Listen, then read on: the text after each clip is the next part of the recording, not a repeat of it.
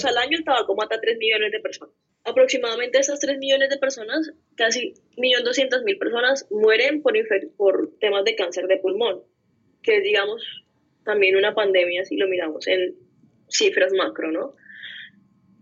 El tema de la salud es supremamente relevante porque está demostrado mediante estudios y sobre todo mediante evidencia en países como Reino Unido, Nueva Zelanda, que al reemplazar los productos de cigarrillo tradicional que tienen humo, que tienen combustión, que obviamente el cuerpo absorbe el humo, el cuerpo absorbe el humo a altas temperaturas.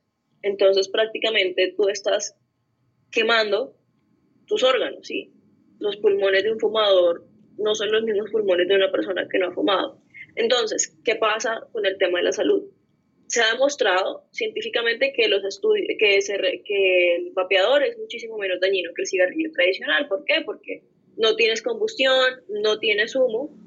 Y lo que también te hace mucho daño es que cuando tú enciendes el cigarrillo tradicional liberas una gran cantidad de agentes químicos que en el vapeador están encontrados o concentrados en un 98% menos que en el cigarrillo tradicional. Por lo tanto, si tú eres un fumador crónico de cigarrillo tradicional y te cambias a esa alternativa, ya sea el tabaco calentado, como el ICOS, como el Bonds, o el, el vapeador, ya sea de cualquiera de las marcas que estén, obviamente certificadas que vienen bien realizadas, pues vas a mejorar tu calidad de vida. ¿Qué pasa si tú no eres fumador? Si tú no eres fumador y si eres una persona, por ejemplo, como yo, yo nunca he fumado, yo nunca he vapeado, claramente tienes que admitir que hay un riesgo en realizar esa actividad porque pues es algo nuevo y son sustancias también que a la larga podrían ocasionarte algún daño, no como el cigarrillo tradicional, eso sí es supremamente claro, en un porcentaje muchísimo menor, pero pues no es una actividad libre de riesgo porque te repito, ninguna actividad que hagamos los seres humanos día a día y de manera repetitiva es libre de riesgo. Por ejemplo, si yo me tomo una gaseosa todos los días que soy adicta a, a eso y al azúcar, pues soy muy propensa a desarrollar diabetes.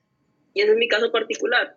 Entonces, no es algo libre de riesgos, es algo recomendado obviamente para personas que están fumando y quieren dejar de fumar, se pueden pasar para esto porque hay una dependencia de la nicotina y esta es una nueva forma de administrar nicotina. Entonces, por, por, eso es también nuestro compromiso con los menores de edad, por el tema de la salud, que los menores de edad nos acerquen a estos productos, que los adultos responsables y en plena decisión o uso de sus facultades mentales y el desarrollo de la personalidad puedan adquirir los productos, obviamente de acuerdo.